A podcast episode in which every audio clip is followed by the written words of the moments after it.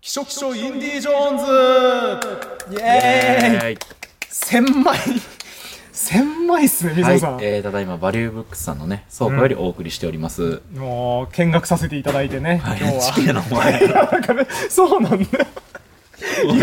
うるせえよなんか。お前もだ。うるせえよ。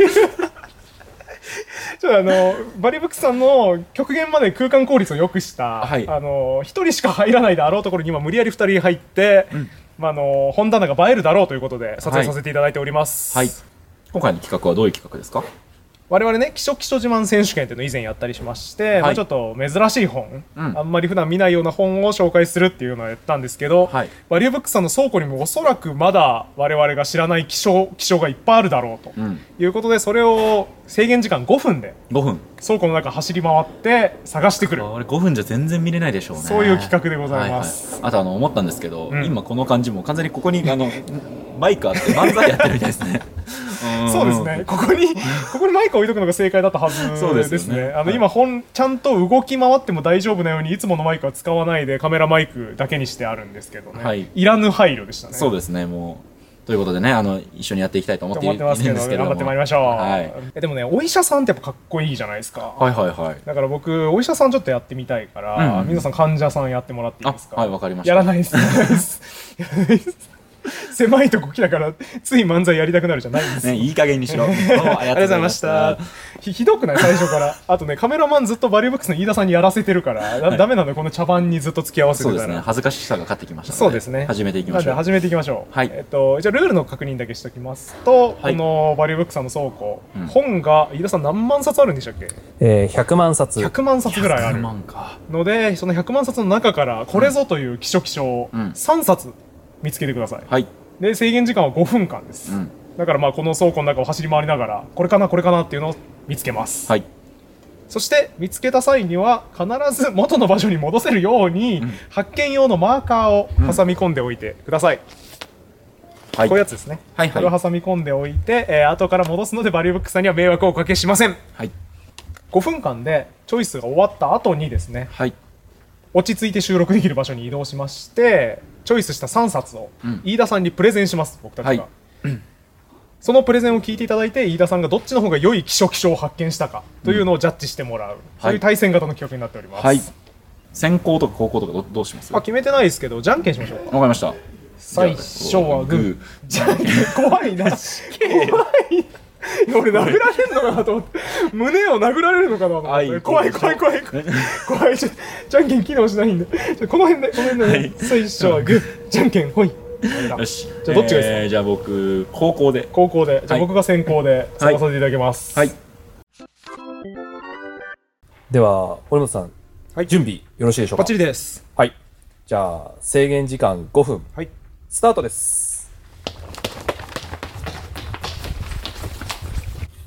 あこれ。これやばいぞ。迷い込む気しかしない。うーん希少希少ですけどねこの辺の。具志堅良好語録とかも。希少っちゃ希少ですけど。あでもこれはちょっと違う。なんかこういうことじゃないですよね。もっとこう通っぽいやつを探したいっすね1分が経過しましたあ、ね。やばい、え、嘘、はいマジあー、でもこういうことだな、多分。日本現代会議辞典副読本。普通に面白そうですね、こういうのちょっと面白そうですねんいやー、でもなんかもっとなんか、いいの欲しいな。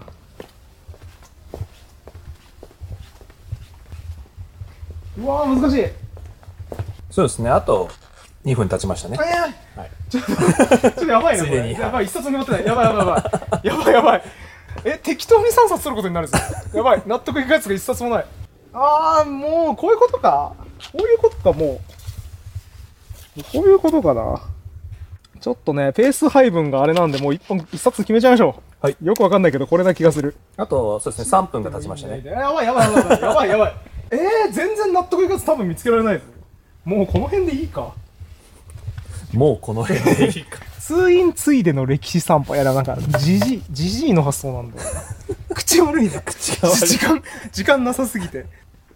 ちょっとそっちああああ。これだわ。じゃああと1分。えあれもマジじゃ短す時間設定ミスったくそー。10分にするべきだった絶対。でもこの辺金脈な気すんなー。とやばい奥に入り込んでる。やばい。やばいもう引き返せなかった。やばい。この辺でこの辺で決めるしかない。やばいあと約20秒ですね。20秒。うわーもうないな。うわーないな。放り込まれてやばい。もうじゃあこれしかない。もうこれしかない。くそー。くそいやいや全然時間足りないっすわ。マジか。ね。マジか。ちょっともしかしたらもう1ラウンドやらせてください。泣きのもう1ラウンドが入るかもしれません。じゃあ、水野さん。高校ですが、準備よろしいでしょうか？バッチリです。はい。じゃあ、制限時間5分。始め。多分ね、まず、多分文庫のコーナーはね、ダメなんですよ。単行本の方がやっぱね、尖った本は出やすいんで、あいつが仮に文庫を探してたんだとしたらもう、シャバ像ですよね。書店の感覚で歩いちゃうと、これダメだね。なんか、やべやべ待って。あの、いっぱい見つかるじゃなくて、全然今入ってこない、何も。えー、っと、ああ、まあ俺これ読んだことあるけど、まあ、こういう、こういうのとか堀本さん意外と知らないと思うんですよね。ハーバード留年会議術。一応ちょっと持っていきましょうか。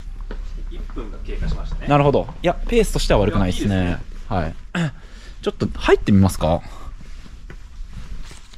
いやーでもこういうこう、ね、か、あの、なんか売った人に人柄がこう透けて見えるってやっぱ古書店の良さですよね。なんか、あのー、やべえ、全然関係、あの、うんち食いようとすると、これダメだな。今無理して、あの、言わない方がいいかもしれない。えもう文体の科学とかあるんだ。これ新刊ですよねあ。山本さんのやつそうそうそうそうそう。これね、新刊書店に売ってたんで、新しいと思いますけどね、割合。大丈夫ですか？あ、でも14年だ。あ、意外と古いんだ。まあでも、こ、こ、これ、面白いと思うんだけど、ちょっと記書というにはまだあれかな。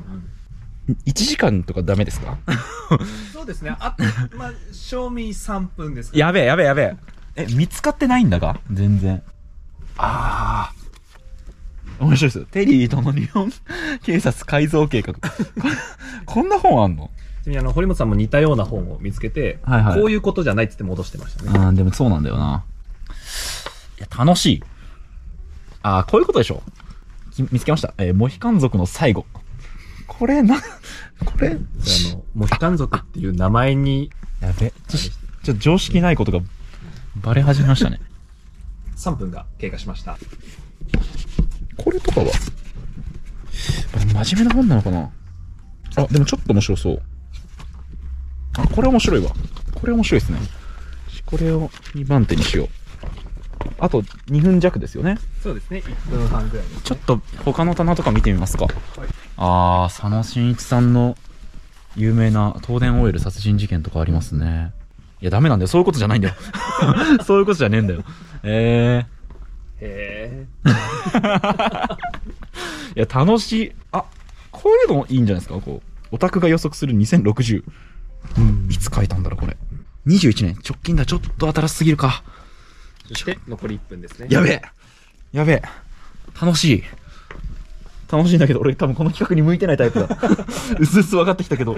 あ、この辺面白いけどなあと10秒ほどですね。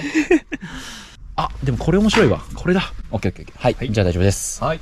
お疲れ様です。いやー、これ戦えるかな 堀本さんと。あいつ目利きだからな。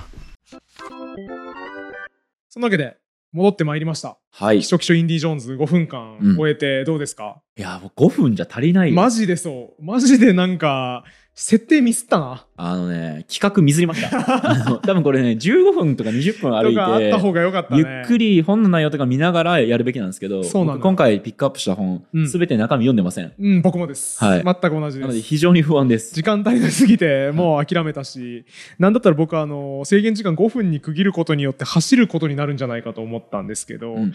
人間の情報処理能力って別にそんなにないから、うん。走っても特に意味ないっすいやそうなんですよ。スキャニングしようと思っても、うん。飛び込んでくる情報が多すぎて、そう意味ない、なんか飯田さんがね、あの麻痺するみたいな言ってましたけど、うん。情報でね。はい、うん。その情報量が多すぎて、そうですね。マジで体験できましたね。マジでそうでしたね、全くその機種を見つけようとか思っても、あ、これ昔読んだ本だなとか、そうだね。何このタイトルそうそうそうそうそうそう。そうそうそうっていうのを引っ張られてあと「希書かな?」ってなんか珍しめなタイトルのやつ見つけたらただの絵本だったりして、はいはい。あ別に希書じゃないなありました。あの僕も同じことありました。あのただの童話？なんかね、モヒカン族のなんちゃらみたいな。はいはいはい。ああ面白そう。やつがあって、ほう、これ面白そうだぞみたいな。見たらだからあ絵本だなこれ、うん、全然童話集かなんかでしたね。うん。はい。あとねあの僕せっかくだからめったにない走れる機会だと思って、うんそれではスタートですって飯田さんに言われると同時に全力疾走してみたんですけど、はい。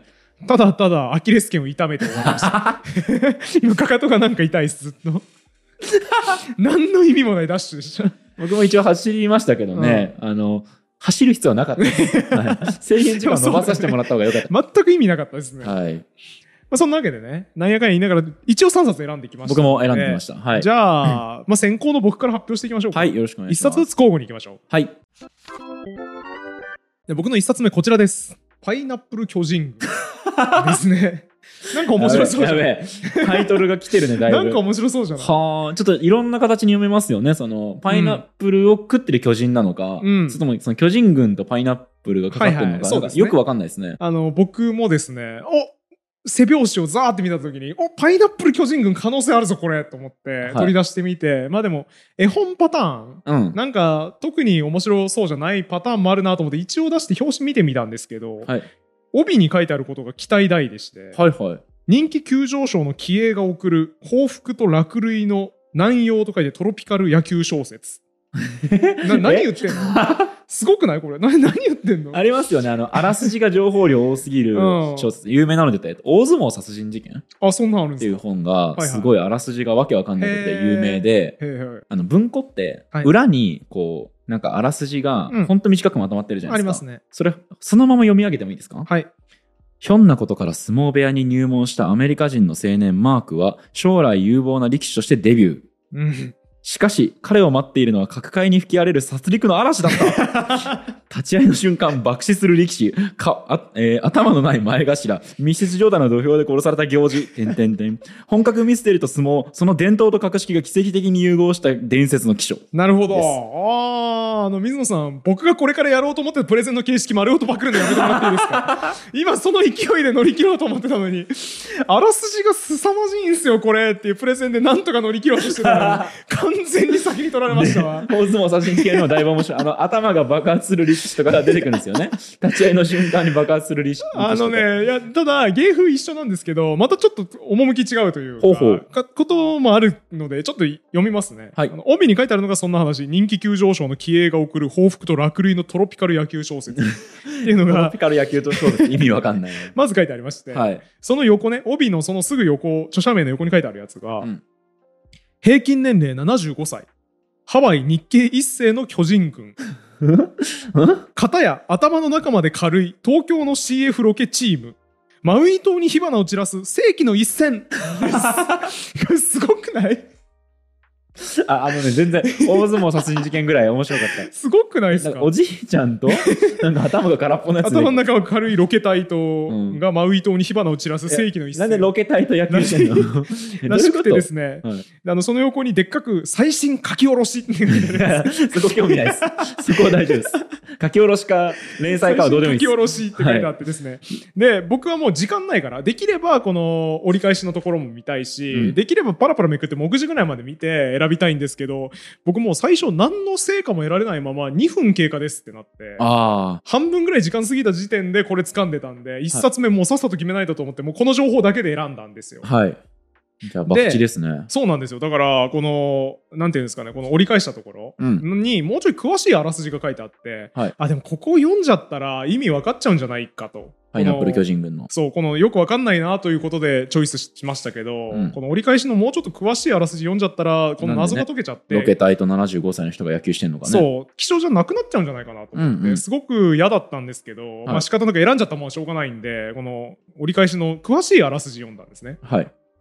読みますね。ちょっと走れば息も絶え絶え、目もかすむ。推定平均年齢75歳。うんハワイ日系一世の野球チーム。パイナップル巨人軍。うん。対戦成績361敗2分け0勝ち。という空前絶後の最弱チームだ。はい。ひょんなことから彼らと対戦する羽目に陥ったのが東京から撮影にやってきたロケ部隊。その名もマヒマヒタイガーズ。はい貧乏症のプロデューサー、日和見ディレクターにオカマのヘアメイクと、こちらも史上空前の軟弱チーム。さあ、パイナップル畑の撮影許可をかけて、マウイ島に火花を散らす老若男女と犬一匹。今、世紀の一戦の幕が開く。すごくないこれ？えすごくない？これ？5分でそんな基調積もりましたね。偶然いいの積もったんですよ。これ奇跡です。僕の絶対負けるって。そんな。偶然積もりましたね。えすごいわ。ー、マジで？奇跡起きたじゃあ俺一番知りたいのはひょんなとこからが知りたいんですよ。え 何片付けてんのそんな。ひょんなとこからね、うん対戦することになりましたよ、ね。わからんよそこはマヒマヒタイガース パイナップル巨人軍と。パイナップル巨人軍とマヒマヒにしてくだタイガースが。。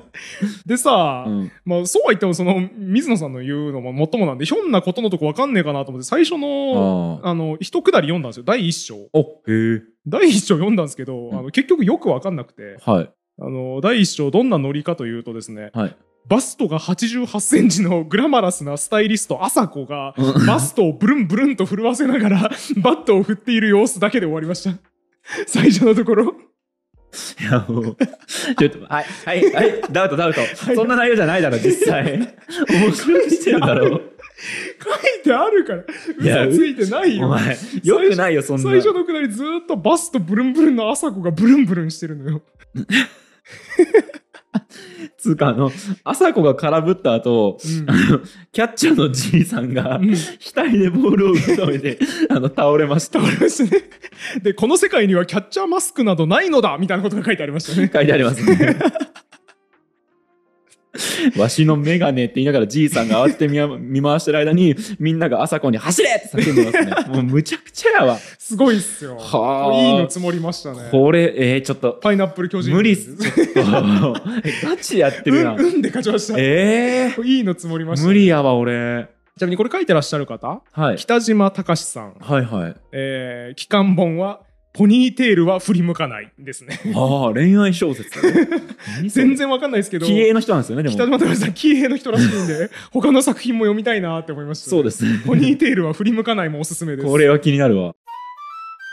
じゃあ僕の方から、はいちょっとね、すごいもの来すぎてやりづらいんですけどいいの積もりましたね。いや、僕ももう結構その時間が足りないだろうんうと思っていたので、結構うん1分ぐらいで、あ、ペースよくいった感じです。さっと、実は読んだことある本、はいはい。よくよく考えればこれ、結構変わった企画だったなと思うものを持ってきたんですけどあ、いいですね。もしかしたら堀本さん知ってるかもしれない最近の本というか、まあはい最近っていうか10年前ぐらいに出た本だと思うので、うん。知ってるかもしれないですけどこちらですね。ハーバード流宴会術です。あ、待って、これ見たことあるわ。あ。知ってるよ。あのー読んでないですけど、はいはい。表紙は見たことありますわ。そうなんですよ。やべえビジネス書あるぞっていうので話題になってましたね。や。っぱ知ってたんだ。知ってはいます。そうなんですよね。これあのハーバード流交渉術っていう本とかが、はいはい。あの類書であるんですけど、うん。このハーバードのうん。経営学でう MBA を取った、あの宴会狂いの人が書いた本です 関係ないね、その要素。え？ハーバードの MBA の要素と、はい宴会狂いは多分何にも繋がってないですよね。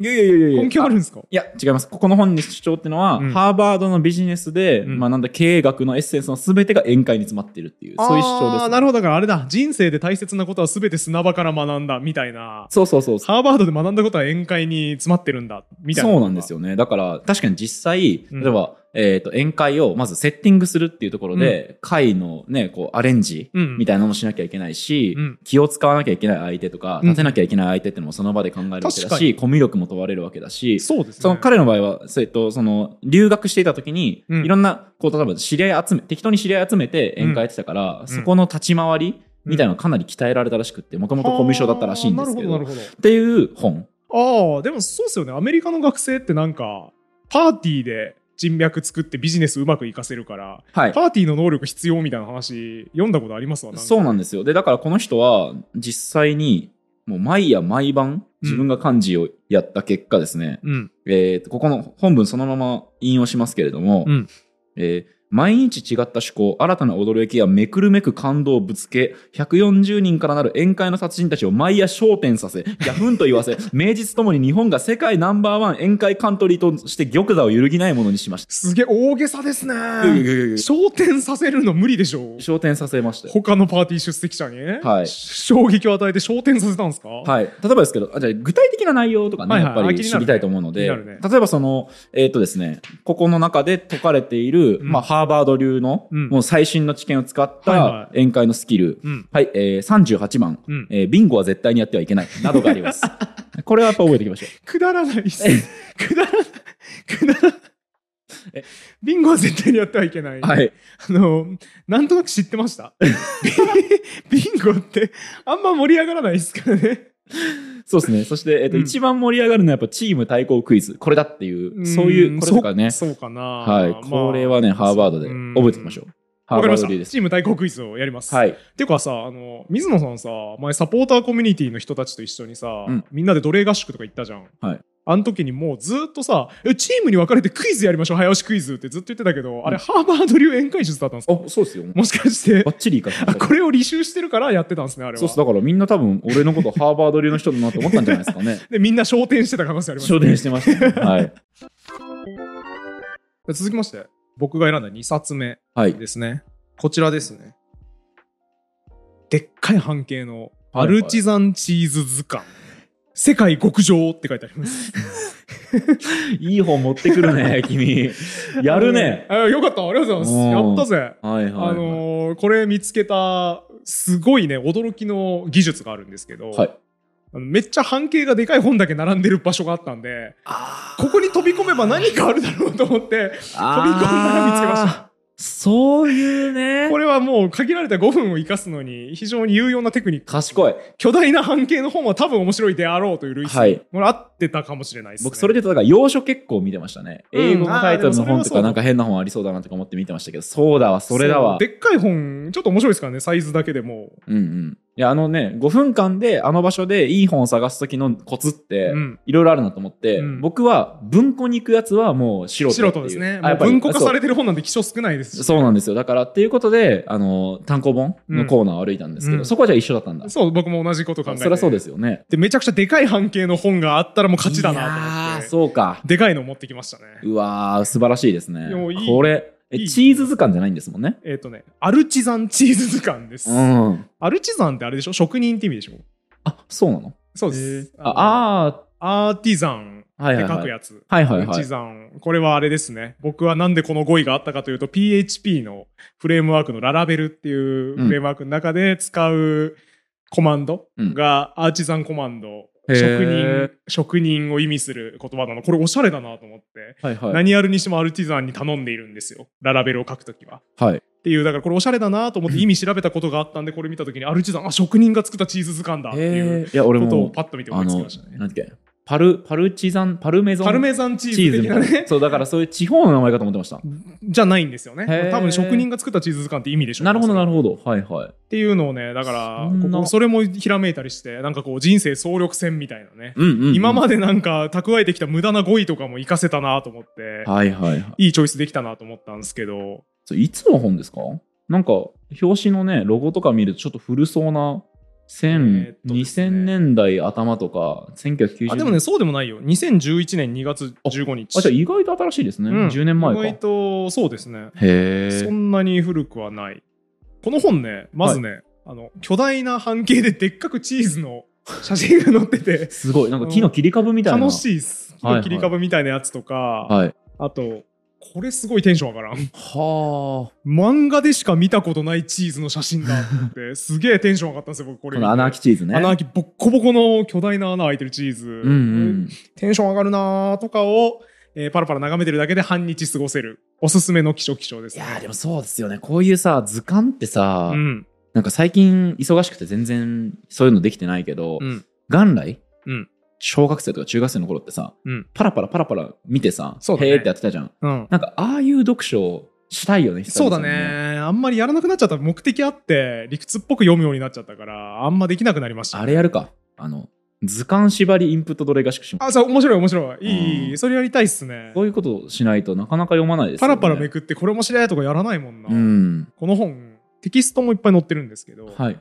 全部のテキスト、僕がパラパラめくった限り読んだ全部のテキストがめちゃくちゃ大げさで面白くてですね。チーズの世界はとんでもなくエキサイティングだ。大げさに聞こえるかもしれないが、自分でも言ってますね。うん大げさに聞こえるかもしれないが、プラスティックのように加工されたチーズを毎週のように食べ続けて短い人生を無駄にすべきではない 書いてありましたあ、大げさです。大げさです。水野さんプラスティックのように加工されたチーズ毎週食べてるでしょ？人生無駄にしてますよそれいやいや、美味しいですよ。あれでも十分ね。やっぱね職人が作ったチーズ食べないといけないですから。てかさ、職人が作ったチーズって食ったことある？ないと思う。基本的にプラスチックみたいなチーズじゃないですか？そうですね。僕プラススチックみたいに加工されたチーズを食べて美味しい美味しいって言ってますね。モノホンのチーズ食ってみたいですね。食ってみたいですね。どんな感じなんですか、ね、それは確かに気になりますね。日本にさ、職人っているの？そのチーズの。いないんじゃない？わかんないけどそうだよね。パラパラめくった限りの職人を知らないわ、俺。そもそうも。そだね。知らないね。でパラパラめくった限り結構世界各国ポルトガルとかスペインとかなんかいろんな国が載ってるんですけど日本はなかった気がああ、するないんだ。え中パッと見ない。国とか韓国みたいなアジア系いやもないのかな？ーアジアも多分ないぜ。文化としてやっぱ、まあそうだね。チーズそんなにいっぱい食わないもんね。だってこれ毎週食う前提でこの前書きも。プラスチックのように加工されたチーズを毎週食べ続けて人生を無駄にすべきではないって書いてありますから。馴染みがあるやっぱイタリアとっていう。でしょうね、はいはい。ヨーロッパの人の発想だよね。なるほど。やっぱそういう世界を知れるのいいですよね。そうだね。なんか面白いねこれって普通に考えるとやっぱマーケットなさそうだなと思うところが、うんやっぱ出版文化ってそういうところがいいですよね。その少数のニーズしかないものっていうのを、えー、と作れるような仕組みになってるわけじゃないですか。うん再販性みたいなものっていうのも。うんらこういうものが訳されて入ってくるみたいなことってやっぱありがたいですよね。そういうことですね。うん私なんかだそういうのを出してくれてる熱意がある出版社のおかげで僕らがこうやって手に取ってね、うんはしゃぐことができるっていうそうなんですよね。ごくいいです、ね。他の商品だとなかなかね、こんなできないよね10万のところ、10万冊あるようなところわーって走り回っていいの探すみたいなできないですからね。うん、ちなみに100万冊って言ってましたけどね、飯田さん。100万か。そりゃそうですよね。1日2万くるんだね桁が弱い。そうですね。はいはいはい。続いては僕の方からははいこちらですね。はい。おお日本のオカルティズム。はい。用意風俗っていうものかな？はい。えーあやかし異なる風に、えー俗は俗っぽいの俗で、うん風俗ですね。うん用意風俗っていう本で、これ、最初ね、うん。パッと見たときは、うん風俗っていう文字に、バカ。エッチなこと書いてあるのかもと思って。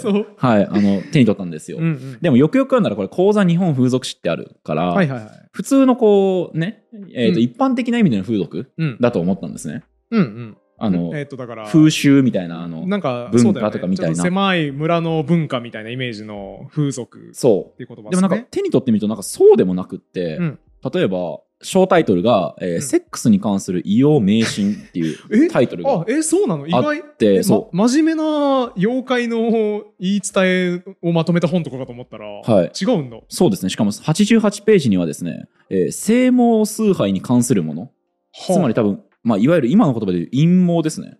陰謀崇拝に関するものっていう章とかあって、えーすげえこれ多分だから堀本さんの小説新潮の連連載載に生きていく使えるわ。読むだけでぐんぐん頭が良くなる下ネタ大全。はい活かせそうですね。そうですね。他にもなんかこう、地方の風習とかでなんか夫婦で食べる正規団子？正規の形をした団子なんですかね？みたいな風習とかが出てきたりあとそれからね、えっとね、用意性愛風俗って言って、多分、怨霊とか、妖怪との性愛みたいなものとかが出てきたりして面、白い。なんかね、すげえダイナミックなこれ面白いな。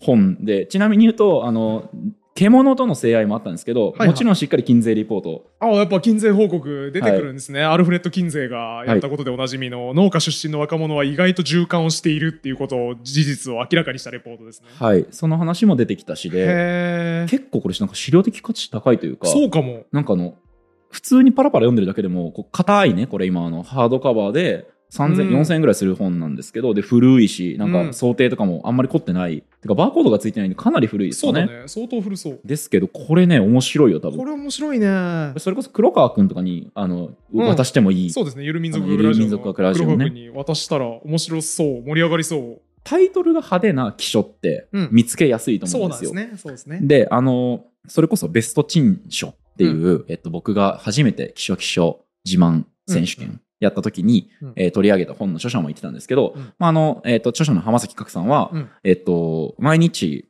新刊のこう、うんリリースというか、うんえっと、毎日発行される新刊の署名に目を通すらしいんですよ。はいはい。やっぱそうすると、派手な署名ばっかりピックアップしちゃうんですって。まあそれはそうですよね。それはそうだよね。そうだから逆にすっげえ地味な署名なのによくよく中身を見てみたら、うんなんだこれってなるようなうん本見つけるとやっぱりテンション上がるというか。いやー、芸術点高いっすわ、これは。そう言ってきていう意味で、だって僕絶対、はいはい、妖怪図鑑的なやつね、みたいな、うんなんか、お堅い本でしょ、と思って、全然、そそられなかったですけど、中身良かったですね。そうなんですよね。これすごいわ。全然知らない世界のことがかなり書かれているので、うんこれはね、だしなんかこう、ちょっと古い時代の本だなっていう感じもしていいんですよね。その妖怪、なんか荒俣博さんとかがさ、有名だった、若い頃ってさ、そういう妖怪の本とかいっぱい出てたと思うんですけど、うんなんかそういう、うんこう今の時代でなかなか出なさそうだなほっていう本っていう意味も含めて、うんこれはね、すごい。希少だなとこ思いました、れめちゃめちゃいいっすよ。もうずっと気になるもん。あ、本当ですか？見出しもめっちゃいいっすよ、どれも。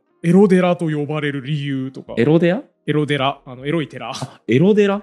へエえ。ロ寺と呼ばれる理由とかね。めっちゃ面白そうですよ、どれも。そうなんですよね。だから、これ本当もらってき？うん。公的？買ってっていいっすか、これ？これ、買え、買って、シスシステムから。システムからねシステ。ムから買って、買いましょうねシステムから買って。これあの、公開されてる頃にはね、売れてたら困るんで、そうですね。手に入れる在庫なくなってると思います。もう皆さんが見ても多分もうない。え、でも、2僕が買います冊以上あるかもしれないですけあ、ど。まあ、そっか、そっか。ねこれはね、そう。これすごいわ。多分しかも、いや、わかんないですけど、うんそんなに多分吸ってないから、そんなに流通もしてないような気もするし、しかもね、すごいよ。あのー めっちゃ気に入ってるじゃん。池袋の女に通じるとたたるっていうとんでもないことが書いてあったり。はははねそれはだから続進ですかね。でしょうね、多分、ね。はいはい。なんか続進もいっぱい書いてありますよね。書いてありますね。うんすごいわ、これ。そうなんみたいな。いや、そうじゃないんでしょうけど。うんうんそうなんみたいなとんでもない話がいっぱい載ってて、すごいですわ。そうなんですよね。藁で結ぶとエレクトせずっていうなんか語呂のいい キャッチコピーみたいなのが書いてありますね。勃起ってことですね。勃起ってことですね、多分。エレクトってのははい藁で結ぶとエレクトせず。まあもちろんね、なんか、多分こういうジャンルって、やっぱりうん、ポピュ、えっと、メジャー、えっと、うんマイナーな中のメジャーではあると思うんですよ。そういう、例えば風俗研究みたいなものの中で、そうだね性みたいなのってメジャーだとは思うんですけど、やっぱ署名が見つかりにくい。そうですねのだとしても。ので、えーうんこれはね、いいもの見つけたなと思いました。すごい。はいいや、偉い。これは水野さんの功績ですわ。ありがとうございます素晴らしい。よく5分でこれにたどり着いた。奇跡にしか思えないっすね。なぜ見つけられたかっていうと、うん用意風俗、風俗ってなったからですね、これは。はい。いや、だからもうきっかけは何でもいいってことなんですよ。そうなんですよ入り口はアホでいいっていうことですね。そうですね。はい。うん僕の最後の3冊目のチョイスはこちらです。うん素敵に見せるテーブルマナーです。ああ、でもなんか、ちょっと古いというか、トレンディーな感じ。うん、なんそうですね。昭和に出てるんでしょう昭和っぽいですよね多分ちょっとね素敵に見せるテーブルマナー。はいはい。あのーこちら、すごくですね、気象のポイントがありまして、あの、チーズの食べ方が載ってます。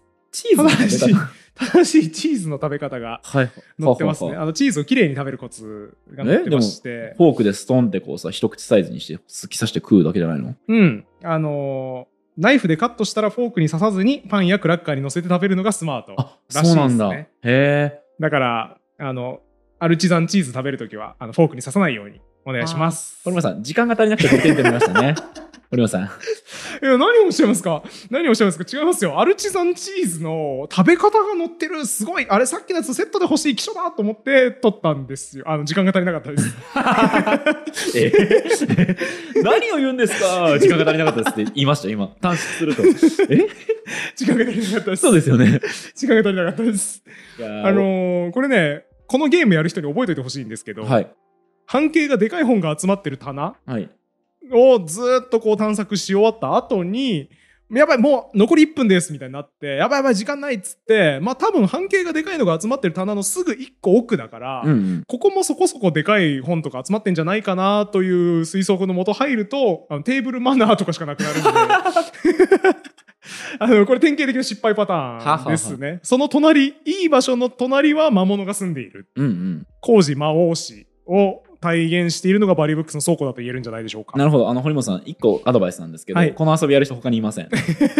アドバイスいらないです。あ、そうか。これ、はいみんな有用な情報じゃないんですよあ、でも意外ともしかしたら、バリューブックスのスタッフさんとかが、あ、そう、この遊びやるときに、なんかね、忘年会みたいな時とかにやったら、そうですね、おすすめです。意外と失敗するんで、それで。はい気をつけた方がいいですね。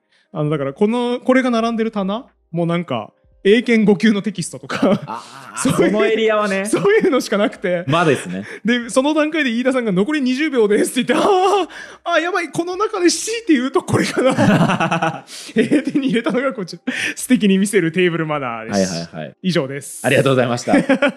この本の中にねはい。出てきている疑問 Q&A みたいなやつがあるんですよ水野さんもこの疑問も持ったことがありますよねまあ、そういう、大体本の最初に出てきてるものなんでね、うんみんなが思う Q そうが来ますよ、ね。Q&A 大体水野さんも多分この疑問も持ったことあると思うんですよはいはい。ごちそうになるならエプロンを持参した方がいいのかな？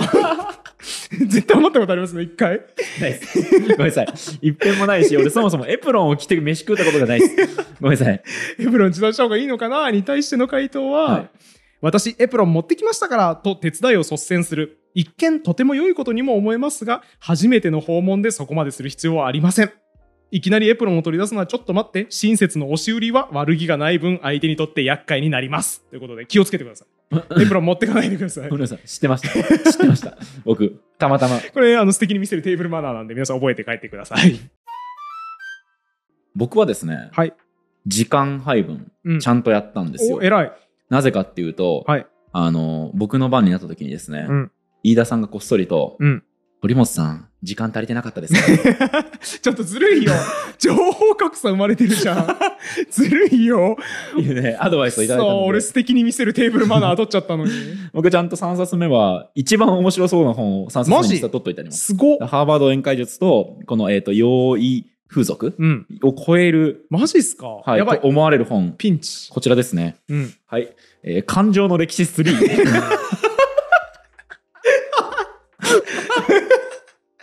ね面白い 面白い感情の歴史3面白い まあ2と1は取ったと思うんですけど、3まで行った人ってどれぐらいなのかなみたいなね。やっぱ堀本さんも、2は読んだのかな？あのね、あのいや、2も当然読んでないんですけど、そんな本あるんかいっていう驚きとともに、はい3でその厚さの、そうですね、こ分れ、厚いね。ページ数がですね、分厚いわ、それ。そんな書くことある？あーページ数800ページ超えてますね。?800 ページの本なん、感情の歴史3。しかもここで、えーサブタイトルなんですけど、うん。えーこの800ページかけて書かれてることは、はい感情の歴史のうち19世紀末から現代までです。こんだけ。書くこといっぱいあるね、感情の歴史。そうなんですね。ごい。あの、これ全3巻？うん。8800円の本みたいなんですけれども、うん。実は僕この感情の歴史っていうことに関しては興味を持っていて、あの、感情史っていう研究ジャンルの知ってます？あ、全然知らないです。そんなんあるの、あのそう、ミスズ書房から、えっと、感情史とは何かっていう本が出ていへて、なんかね、7000円ぐらいする高い本だったんですけど、うん。それ、あ、もちろん読んでないんですけど、うん。ただなんか、言われてみたらね、うん。歴史上で感情っていうのはどう捉えられてきたのか、うんそれは多分個別具体的な感情もそうで、うん怖いとは何なのかとか、はいはい。悲しいとは何なのかみたいなことってのが、時代ごとに多分捉え方が違ったはずだっていう疑問ってさ、え、持ったことある？いや、全くないですね。ないっす今言われてから確かに言われたらそうだろうなって思った。そう。なんか、でも、一方で、やっぱ俺、あの、それこそ古典ラジオとか聞いてたりしても思うんですけど、うん戦争に行く人の決心とか、うん。戦で、えっ、と、首を取るうんことが当たり前の時代に生きてる人とか、うん。あるいは、えっと、日本だったら中世で切腹とかありましたけど、うん。あの感覚ってどういう感じだったんだろうとかすごいああ、そうだね。思うんですよね。全然わからないね。そう、だからそれって多分歴史学のき研究では多分なかなか明らかにならないんだろうけど、うんこういう感情史っていう研究ジャンルがあってうんうん、様々なその文献をもとに当時のその感情とかその感情の歴史自体をこう扱うみたいなジャンルがあるってことを知ってはいて。でも、そのミスズのね、なんか400ページぐらいある、その感情史とは何かっていう本が家にあったから、うんまあこれに勝るレファレンスの聞いた本なんてないだろうと思ってたんですよ。感情の歴史3があったりました。ありました。ちょっと見てみます？これすごいわ。あ、いや、今の話聞いてて思ったのさ、い僕あれ、アリストテレス、はい。史学読んでる時に、あ、なるほど、そういう感覚かって思ったの。ストーリーの基本は悲劇であるみたいなこと書いてあって。あ、はは。基本的にそのカタルシスカタルシスって言葉僕ら当たり前に使いますけど物語を見た時のカタルシスって使い始めたのはアリストテレスの史学らしくて、はい。それが究極の出典らしいんですよね。うんっていうことをどやりたいがために読んだんですけど、うんうんうんアリストテレス史学は、はい。そこでやっぱ書いてたのはカタルシスっていうのは悲劇に伴うものであって最後にまあ、とんでもない悲しいことが起こる、うん。でそれによって観客自身はすごく悲しい感情に打たれることによって自分の魂が浄化されるような感情になるのだって書いてあってなんか俺の今の感覚と違うそうなんですよね。僕も全然ピンとこないですもん、それ。って喜劇でもええやん。ねそうあのめっちゃハッピーエンドでいいじゃないですか、うん。じゃないらしいんですよ。やっぱなんかすっごい悲惨な絶望的なラストにたどり着くのがカタルシスだったらしいですね、当時は。そう、だからね、その、どうしてうん。悲しいものじゃなきゃダメだったのかみたいなことって、やっぱ問いが大きすぎて、わからないんですけど、もうめちゃめちゃ多分いろんな文献をそう引いて、歴史が。そうそうそうそうそう。多分だから歴史書みたいなもの以外にもいろいろな多分ジャンルを引いて大量のレファレンスをしてなんとかその問いにたどり着こうとしているっていう感じですね。ねね。なるほどね。はい。いやなんかさ俺これ面白くてずるいなっていう。なんか全部面白いよこの本感情の歴史？そうあの笑っちゃったのよ俺見た時。はい。でもこの笑いハイコンテキストだなと思ってそれこそこの感情不思議だなと思ったんですよね、うん。うんなんかすげえ真面目な本だし何もボケてないから、はい。これ見た時に俺なんで大笑いしちゃったんだろうなっていうのを今後から考えると、はい。やっぱ最初はこの分厚さですよね、うん。この分厚くてでかい本が感情の歴史3なんだっていう1巻と2巻あってのこの厚さなんだっていう驚きもあったし多分ねテンション高くて俺笑っちゃったんだと思うこれ。はい。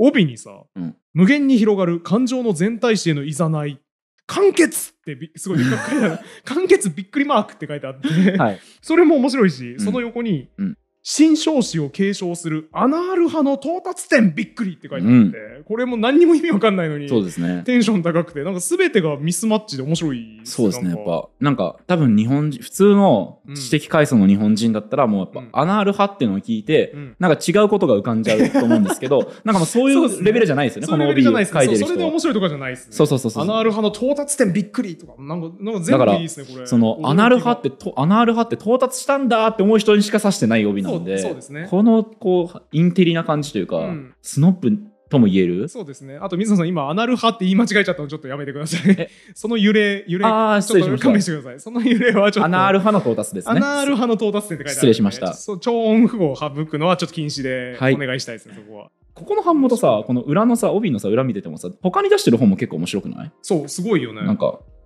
えーっと、男らしさの歴史あー、今っぽいテーマですね。とか、匂いの歴史。あ、それ面白そう。匂いの歴史面白そう。あとね、その後すごいよ。浜辺の誕生。何何 浜辺の誕生。それあの、浜辺美波さんの、とかじゃないですねお追ったやつじゃなくて。浜辺美波さんの伝記じゃなくてえ、それ、本当に浜辺の誕生を描いてんのかね？えーおそらくですけど、浜辺の小説のタイトルじゃないよねいや、あの、サブタイトルが、海と人間の系譜学。いやー、面白いわ。ら何それ？浜辺という概念が人間の中にいつ生まれたのか、みたいなことを問うてるんじゃないですかね。何その本？海と人間の関係を描いてるんじゃ、当然8600円ですね。あーまあ、ここはもう驚かないですよ、面白いな。うん。あとね、その後もすごいよ。草のみずみずしさ。タイトルが？タイトルが。え、それ詩集でしょ？草のみずみずしさ。で、サブタイトルは感情と自然の文化史。ですね。はへえ、だからあ。いや、面白いわ、この草はみ。ずみずしいって人はいつから思うようになったのかとか、そういうことですよね。この版元ちょっと。これめっちゃ面白いぞ。人文書の版元だと思うんですけど、これ面白いですね。これいい本じゃないか、多分。三部作読みたくなりましたもん、感情の歴史。男らしさの歴史全3巻 です。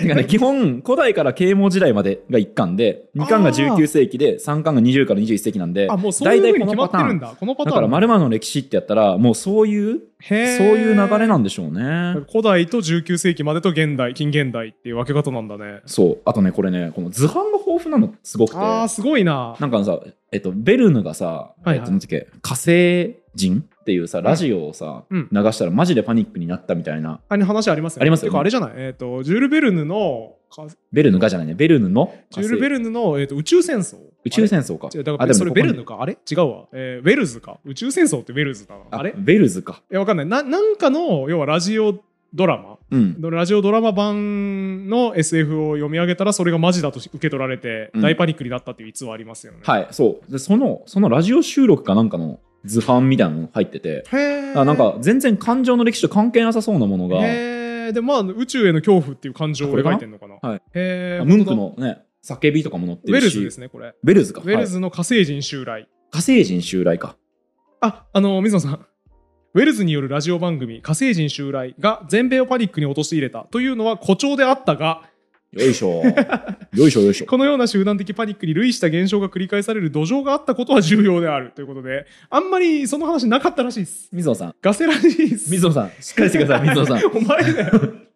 お前え、あれガセなん？有名な話だよね。ねびっくいろんなとこで引用されてるから、んうん本当なんだと思ってたら、どうやらガセっぽいっす。全米パニックになってないっぽいっす。ね。そういう人もいたよ程度ですかね、もしかしたらね。ということで、我々3冊ずつプレゼンが終わりましたので、おさらいしましょうか。はいえー堀本さんの選んできた本は、パイナップル巨人。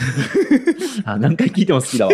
その小説。いいよね、これ。パイナップル巨人。最高です。ね。はい。と、アルチザンチーズ図鑑、うん。世界極上うんうん。と、素敵に見せるテーブルマはいガはいですね。最もプレゼン時間が短かった。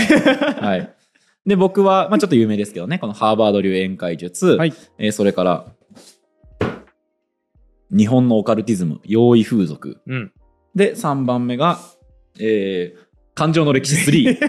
3で面す。白いんだよな、感情の歴史3。を持ってきました。やっこれぱ、これ僕が面白いと感じるのもね、その本読んだらわかるんですかね？この感情の理由も。ああ、そうかもしれない。こんだけ分厚いですからね。なんでこれでそんな面白いんだろうなっていうのちょっと今わかんないもん、自分でも。うん。まあやっぱ5分適当に歩くだけでこんなに面白い本が見つかるバリューブックスの倉庫もやっぱただものではないなっていうごいですね。感じをしましがしましたけれども、うんじゃあここからはちょっとばそのバリューブックスのはい、飯田さんにに審査をお願いしたいと思います。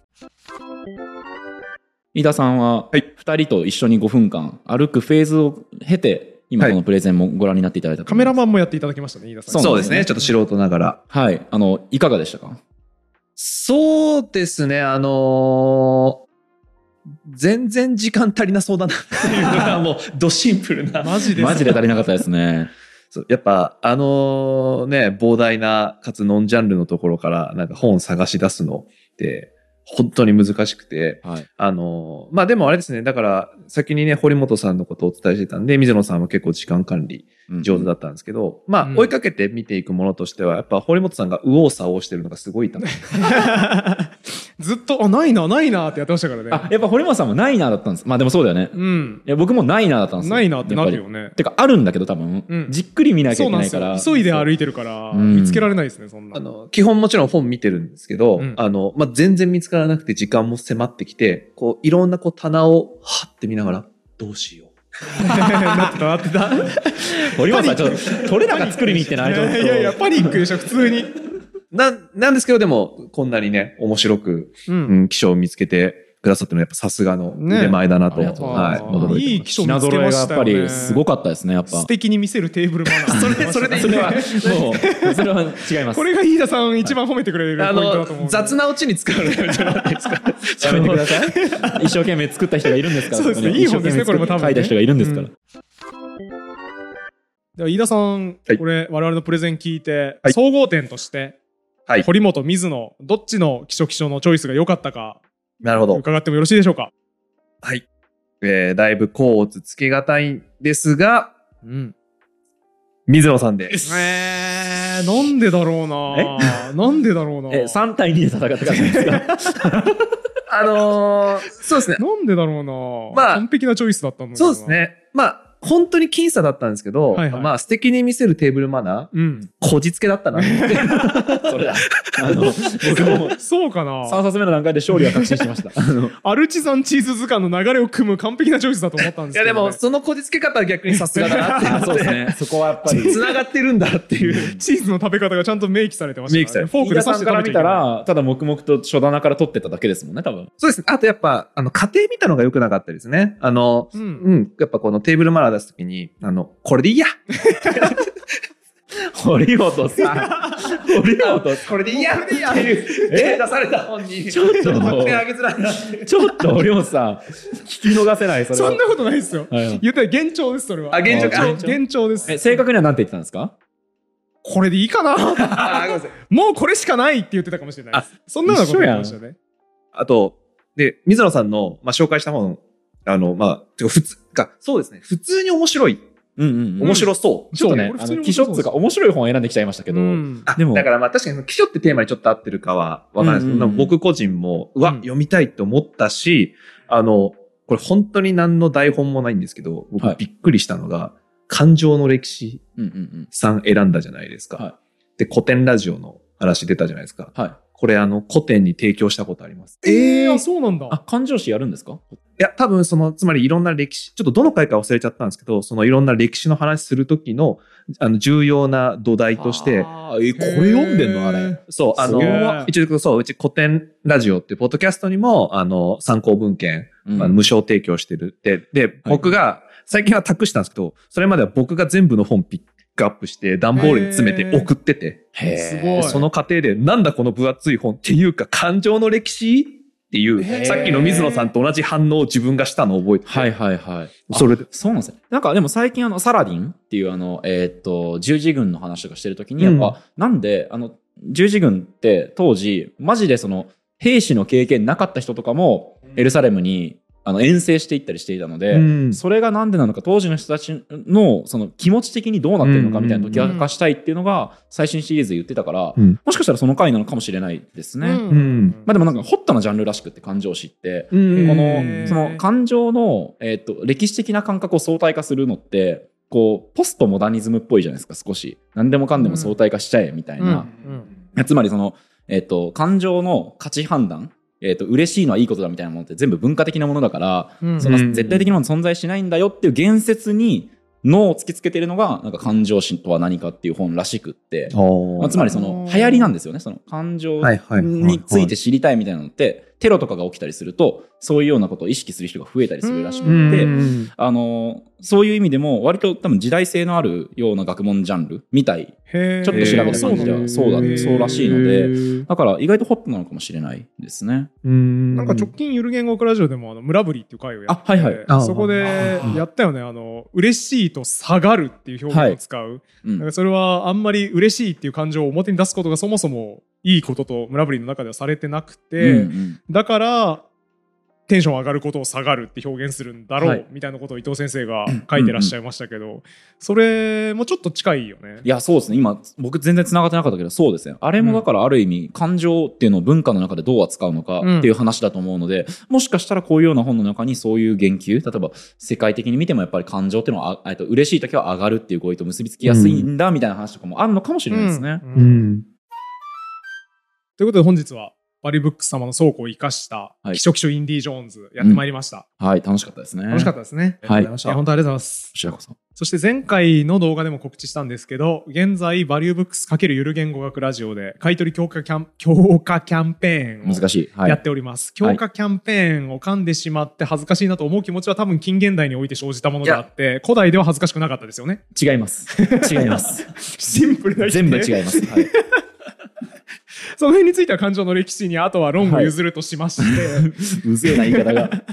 買取キャンペーンをやっておりまして、はい。買取時にキャンペーンコードゆる言語、うん YURUGENGO を入れていただければ、バリブックスさんから1000ポイント、うん。バリブックスポイントが贈呈されます。はいお。得。そうですね。これでもう何でも買えますから、もうそうですね。この1000ポイントがあれば、えー感情の歴史さん、うんちょっと1000ポイントじゃ足りないな。大丈夫かな ?8800 円のものでしたけど、これ。そうです。まあ、9回ぐらい別で、うんあ、そうですね。買い取り9回買い取りに出してもらって、うんめちゃくちゃ迷惑じゃないですか。絶対にやめてくだ絶さい。対やめてください。アカウントをね、何個も作るのやめてください、絶対に。絶対やめていただいて。はいえー買い取りは1回なんですけど、うんあれか、用意風俗。うんさっきのやつが、えーバリブックス価格で800何十円って言ってましたね。あ、そうでしたね。1000円しないこれだったら、うん多分今回のポイントで買える。まあ、堀本さんが買おうとしてまあますね。僕が買っちゃうからはい在庫ゼロの可能性あります。はいきっと皆さんがこの動画を見てる頃にはもう在庫はない。在庫ゼロだと思いますね。まあまあでも、とにかく僕らがあの歩き回った倉庫みたいに、マジで宝の山というか、そうですねパ。ラパラ多分ね、見てるだけでも、こんな本あんのかみたいなこととかがあると思うので、うん皆さん多分思い思いに好きな本とか買いたい本見つかるんじゃないですかね。そうだわ。バリューブックスのウェブサイトのあの在庫ある本一覧、無限スクロールでなんか膨大にいっぱい本出てきますよね。あ、出てきます、出てきます。だから、僕すげえインターフェースだなと思って、無限にパラパラ見るようになってるなと思って。ああ。じゃあ倉庫みたいだね、実質ね。今回、倉庫見たのでも疑似体験しようと思ったら、バリューブックスさんの在庫ある本を見ていただけるといいかもしれないです。うんうん。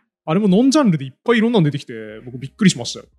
から皆さんもあの5分以内にどれだけ気象がああ、それやってもらってもいい。